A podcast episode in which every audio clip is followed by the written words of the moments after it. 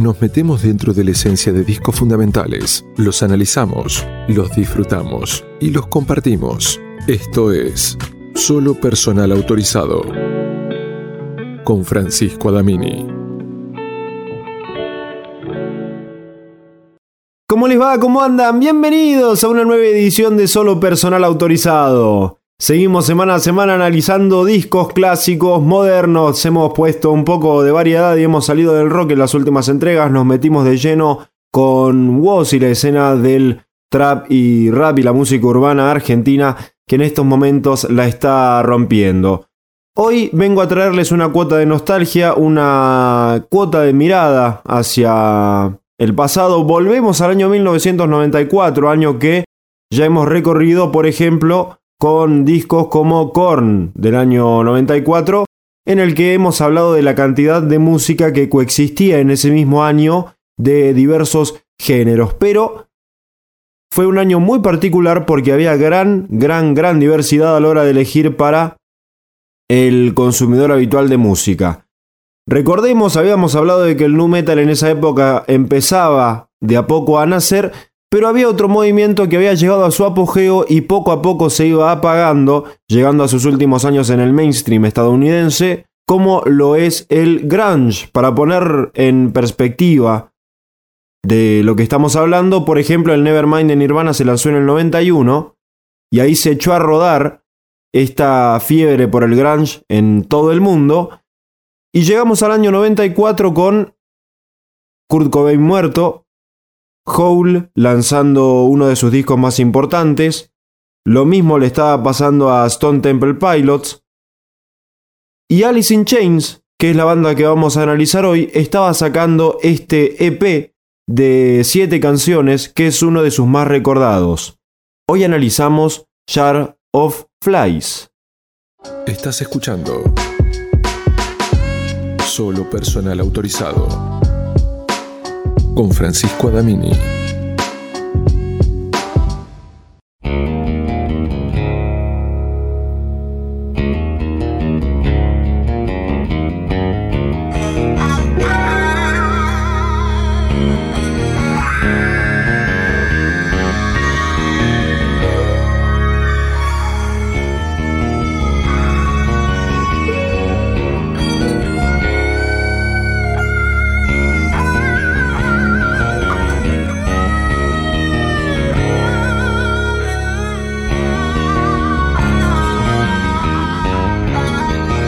Así echamos a rodar este Jar of Flies de 1994. Un EP que pese a su corta duración logró mantener a la banda en lo más alto de las listas. Porque en el año 94, si bien se iba apagando la llama del grunge, todavía seguía vivo y faltaría aproximadamente uno o dos años para que la llama se apague por completo.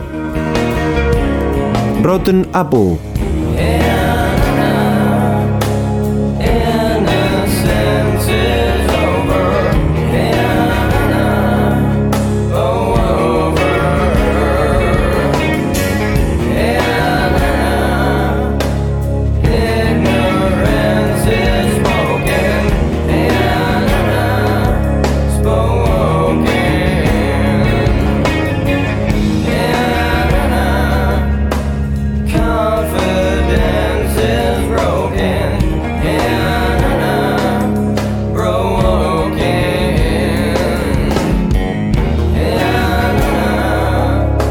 Rotten Apple, manzana podrida, habla de cierta manera de la depresión y de ese sentimiento que es depresión mezclada con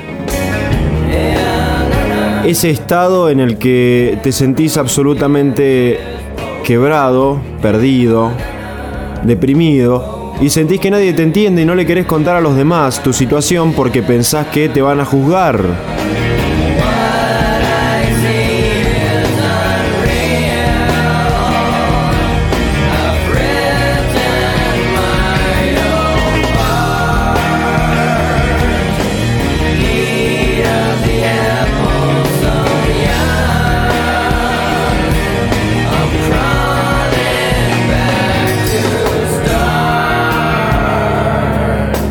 Eat of the apple so young.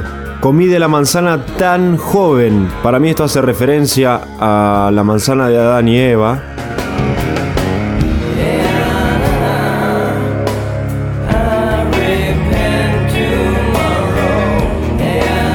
Quizás porque Lane Staley, el vocalista de Alice in Chains, se había metido en las drogas de lleno desde muy joven y quizás está haciendo la autocrítica de Che, la Bardier. Me metí y ahora no puedo salir.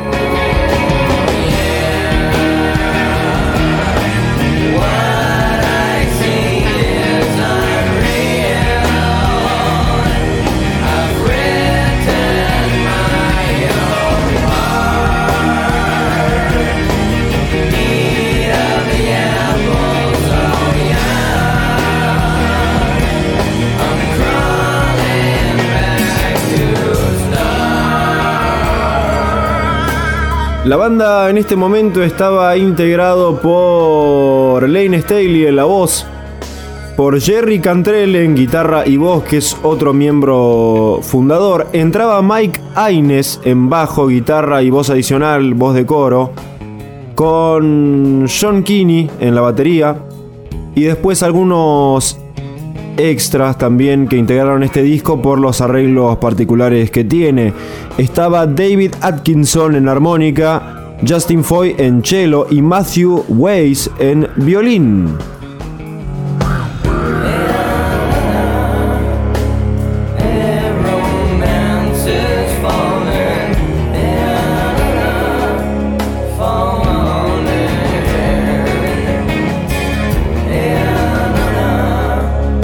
Alice in Chains venía de un éxito descomunal de la mano de su disco Dirt del año 1992, un disco que ha trascendido un montón de generaciones.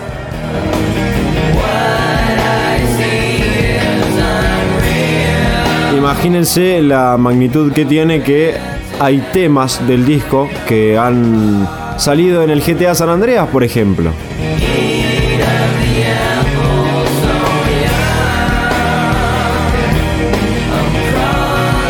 Varios se acercaron a la banda gracias a Rockstar y la inclusión del tema Them Bones en el GTA San Andreas. A lo que voy con esto, para no desviarme, porque si no siempre me desvío, es que el disco fue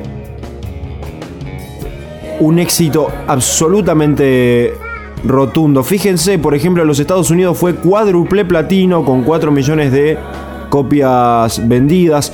En Canadá también fue platino con 100.000 copias vendidas. Y en Inglaterra llegó a ser oro con 100.000 copias vendidas. ¿no? Esto, como siempre decimos, depende de cada país y cómo lo midan.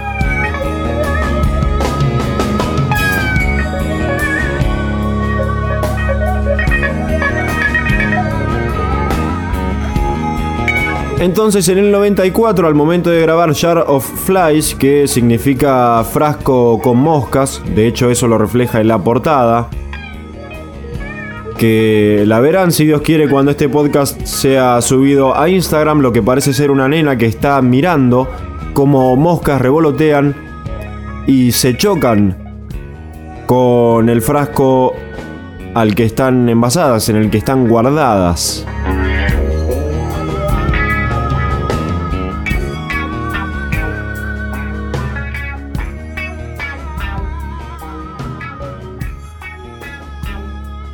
Este fue el último disco de la banda en el que la grabación no fue tan problemática porque los problemas de Lane Staley se fueron agravando, sus problemas de drogas, y la grabación de su último disco del 95 costó muchísimo debido al pésimo estado que portaba Lane Staley.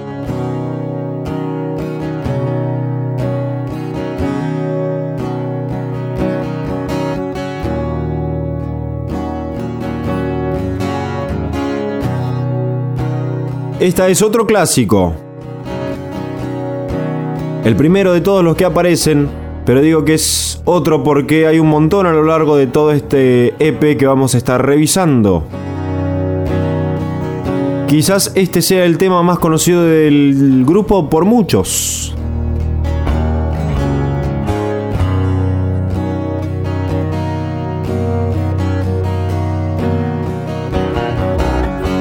Nutshell.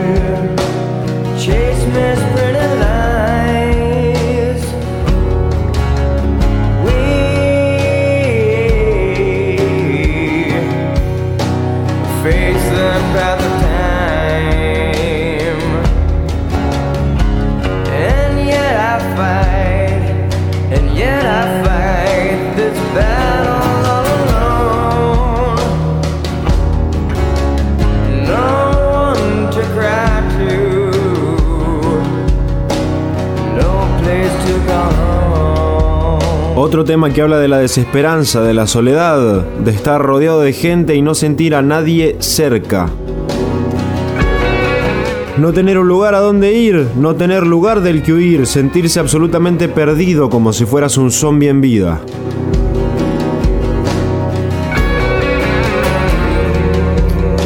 Alice in Chains tiene una particularidad diferenciadora con respecto a otras bandas del movimiento grunge. Recuerden, analizamos a Nirvana, y analizamos a Pearl Jam también.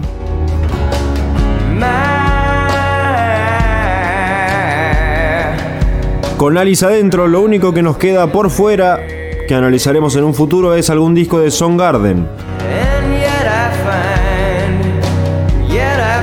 Que las cuatro componían lo que se llamaba los cuatro grandes.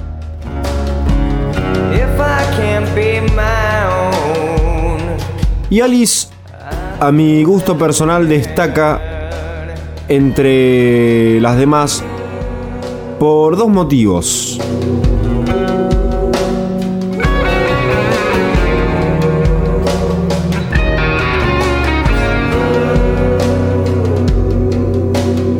Primero por estos arreglitos de voz que estamos escuchando en esta canción Nutshell y a lo largo de todo el disco.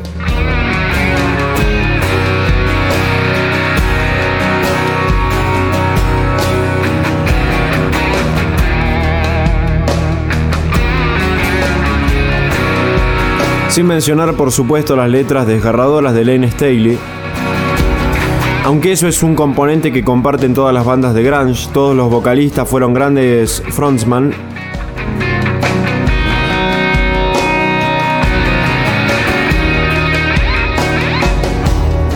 Eddie Vedder, Kurt Cobain, Lane Staley, Scott Wayland de Stone Temple Pilots, que también debería estar aquí.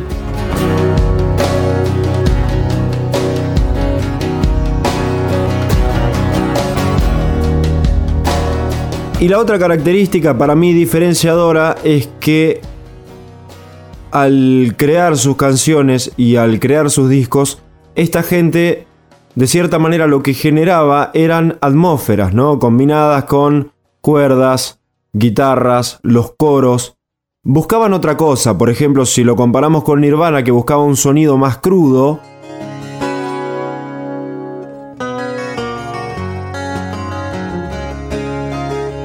Fíjense la calidad de los arreglos que tenemos acá.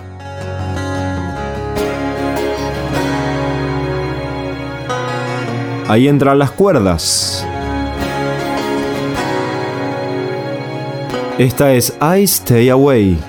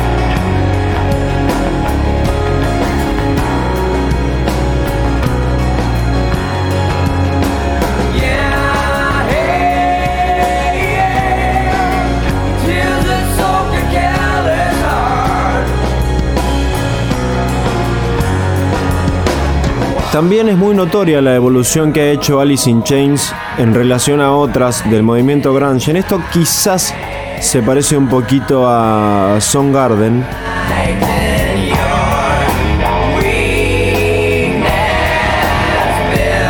Porque comenzaron su carrera con Facelift en el año 1990, de hecho antes que Nirvana, ya tenían disco publicado al momento de la salida de Nevermind, que es como un pilar para establecer al grunge como género masivo. Pero estos tipos ya tenían un disco de antes. Y Facelift se asemejaba un poquito más a un sonido que heredaba cosas del metal, también del glam. Cosa que no es casualidad si pensamos que Lane Staley tocó en muchas bandas de hair metal se le decía hair metal por el pelo largo que portaban los vocalistas de mediados de los 80 que hacían glam. Bon Jovi, Europe, Twisted Sister.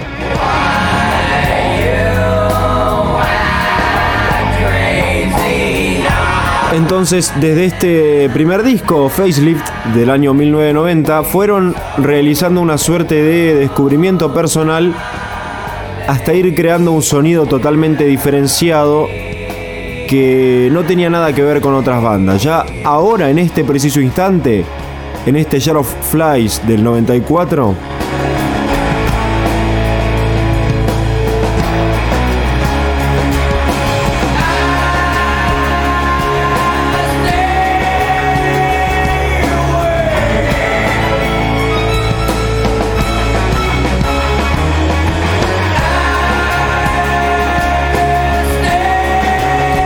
Y con temas como este, como I Stay Away, nos damos cuenta que el sonido de Alice in Chains es total y completamente característico de ellos. No hay nada que se le asemeje ahí afuera.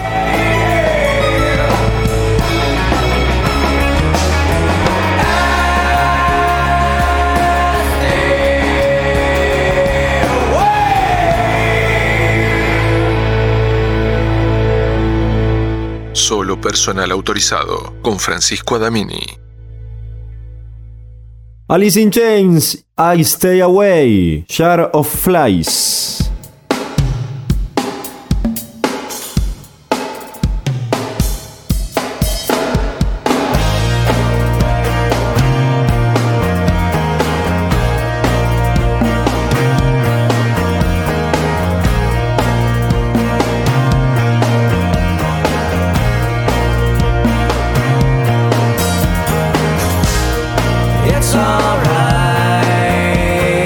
Esta es No Excuses.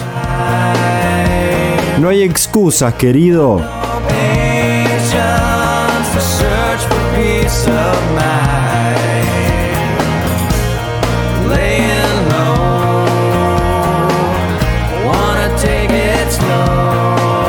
...1990 fue el principio del fin para Lane Staley... ...que viviría hasta el año 2002 cuando fallecería a sus 34 años de edad producto de toda una existencia destinada al consumo abusivo de drogas, principalmente la heroína.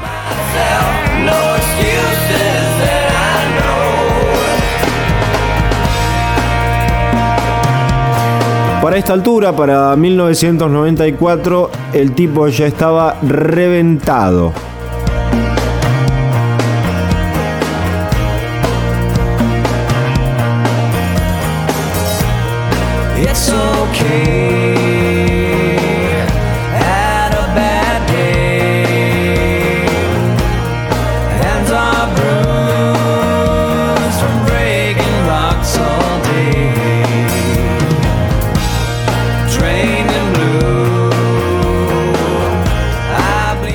A tal punto que la banda, para esta altura, viendo la situación de deterioro de Lane, decidió no salir de gira. Este disco, este EP de corta duración,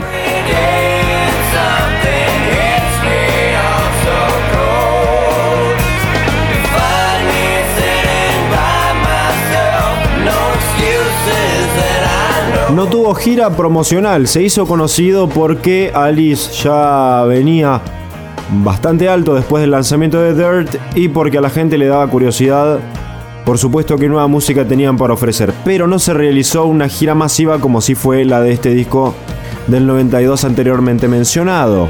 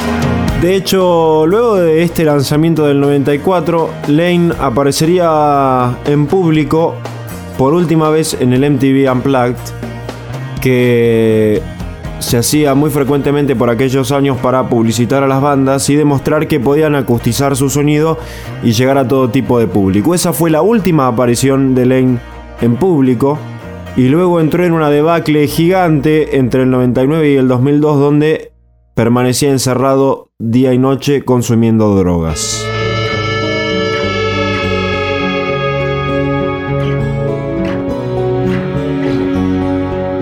Este es Whale and Wasp. Es un tema totalmente instrumental en el que se genera esta atmósfera de la que yo hablo que Alice trabaja mucho en todos sus temas.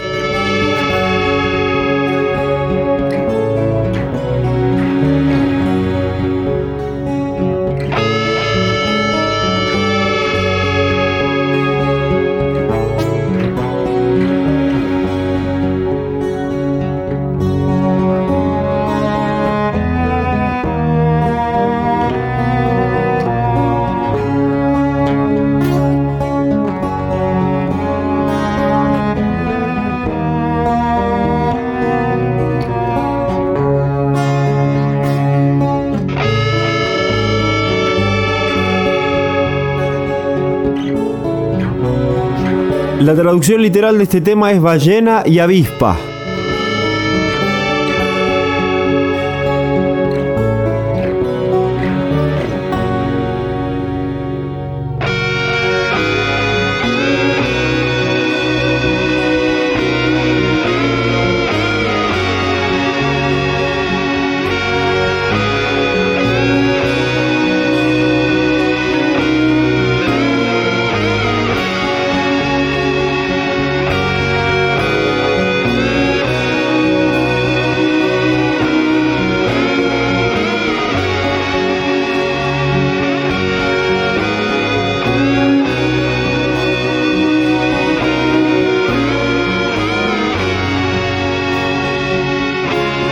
Alice in Chains, por fortuna luego de la muerte de Lane, logró volver a los escenarios, esto por supuesto un par de años después, específicamente casi una década después, volvió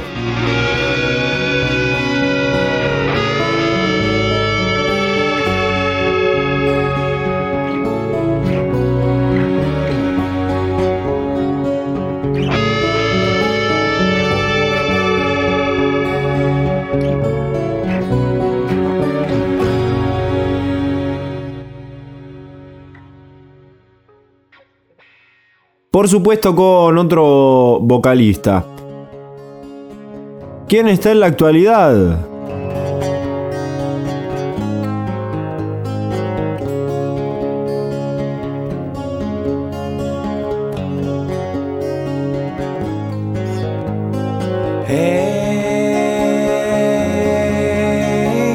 Mientras suena Don't Follow.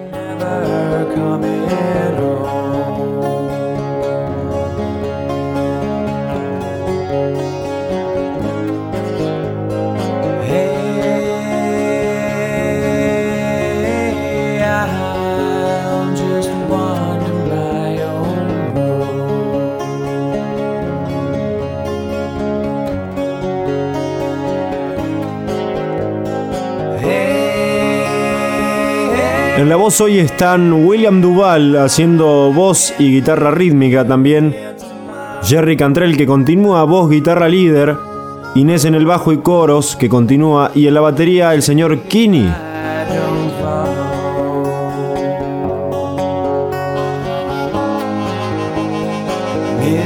Otro fallecido es Mike Starr, que estuvo con la banda hasta el año 93.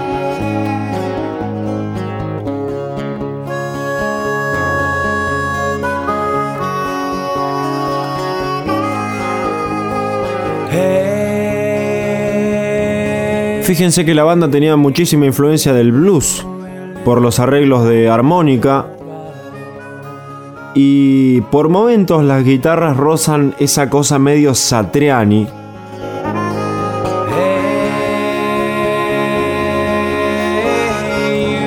Y este cóctel mezclado, combinado con letras de desesperanza y preocupación,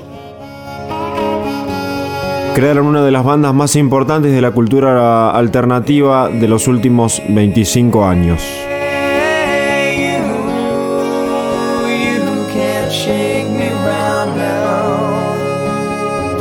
Señoras, señores, este disco es muy corto. Estamos en el tema número 6, Don't Follow. Si recuerdan, les dije que eran 7. Nos queda uno más.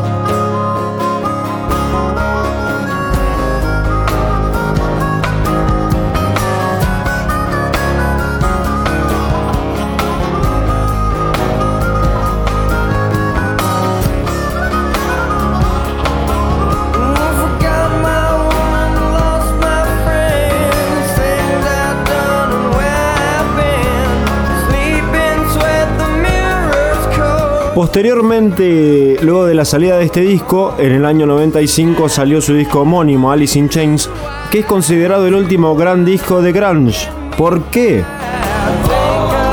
Porque si recuerda les dije que la llama para el 94 del grunge ya se estaba apagando y empezando a ser reemplazada por movimientos nuevos y frescos como el nu metal que gobernaría la siguiente década, el siguiente principio de la década que venía.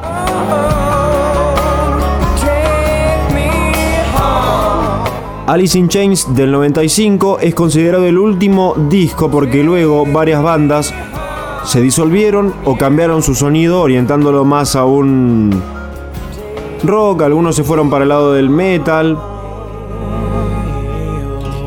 y otras simplemente continuaron viviendo de sus viejos éxitos, por lo tanto se declaró que el grunge estaba totalmente muerto. Señoras, señores, antes de meternos en el último tema de este sencillo de corta duración, de este EP de corta duración, quiero recordarles que me pueden seguir en mi Instagram, frank-adamini, ahí siempre estamos subiendo cosas referidas al podcast. Coméntenme lo que quieran, lo que gusten. Y recuerden martes a martes juntos analizando discos. Swing on this.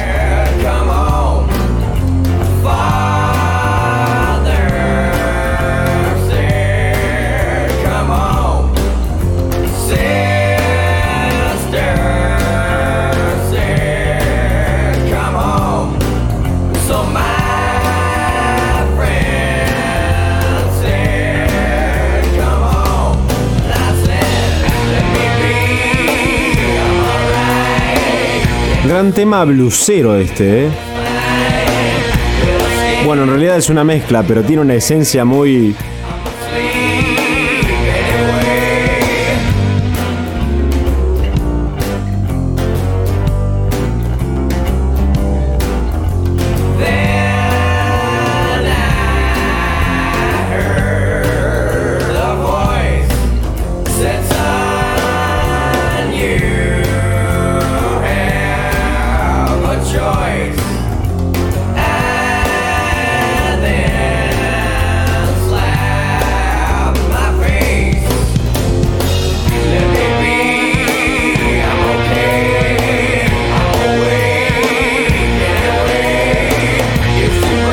Déjenme ser, estoy bien. Por favor. Bueno, señoras, señores, se despiden los muchachos de Alice in Chains con Lane Staley a la cabeza. Y también nos despedimos nosotros. Muchas gracias por su compañía una vez más, otro martes más juntos. Aprovecho a ponerme sentimental. Muchas gracias a todos los que comparten en sus historias el podcast, todos los que acompañan, los que me sugieren discos para seguir y los que hacen que hacer este laburo me haga exageradamente feliz. Me llena mucho cuando me cuentan en qué circunstancias escuchan el podcast, en qué momento del día. Algunos se arman un momento para escucharlo y otros lo escuchan mientras realizan otra actividad.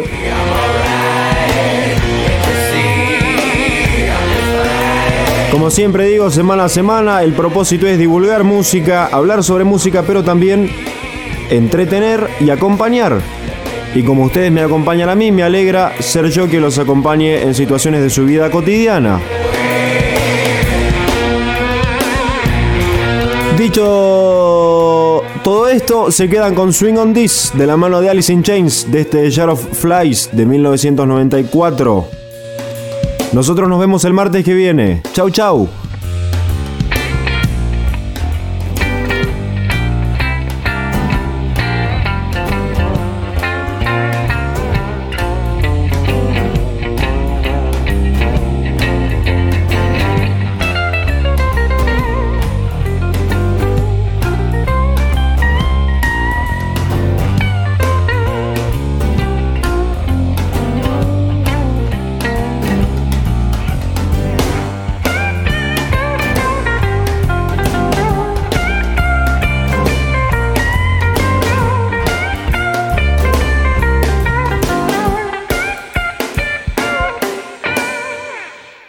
Solo personal autorizado con Francisco Adamini.